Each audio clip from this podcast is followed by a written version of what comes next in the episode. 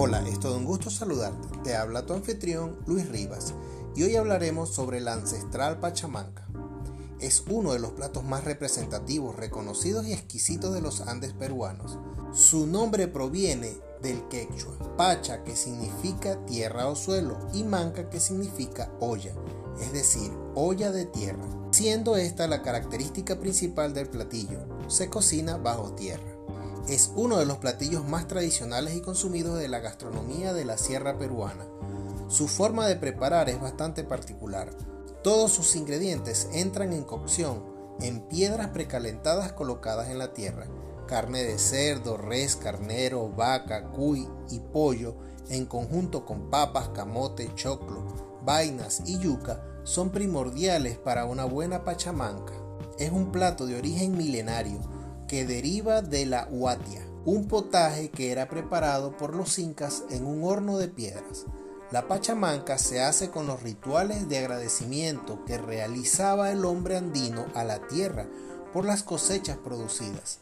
En este sentido, la pachamanca era una forma de rendir culto a las divinidades del mundo andino, una forma de hacer un pago a la tierra después de de lo que se llamaba una buena cosecha. La historia se remonta a la cultura guarí entre los años 500 y 1100 después de Cristo. Luego continuaron los incas a partir del siglo XVII.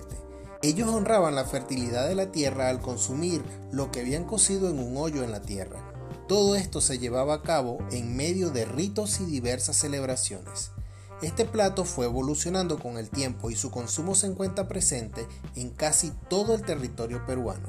La pachamanca forma parte de nuestra herencia ancestral, es la más representativa de la cocina inca que ha perdurado hasta nuestros días. El primer paso es cavar un hoyo en la tierra, para enseguida colocar dentro algunas piedras previamente calentadas en leña. Luego se pondrá encima diversos tipos de carnes maceradas y aderezadas con ingredientes como huastacay, ají, comino, pimiento y otras especias. Además se colocarán papas, yuca, camote, choclo, queso o habas y finalmente se pondrá una capa de piedras calientes y se tapará con hojas de plátano, las que cubrirán con tierra. En unas horas y cuando la cocción esté en su punto exacto, se desenterrarán los alimentos y el plato estará listo para servir. ¿Te atreverías a probar la pachamanca? Soy su chef Luis Rivas y será hasta el próximo encuentro.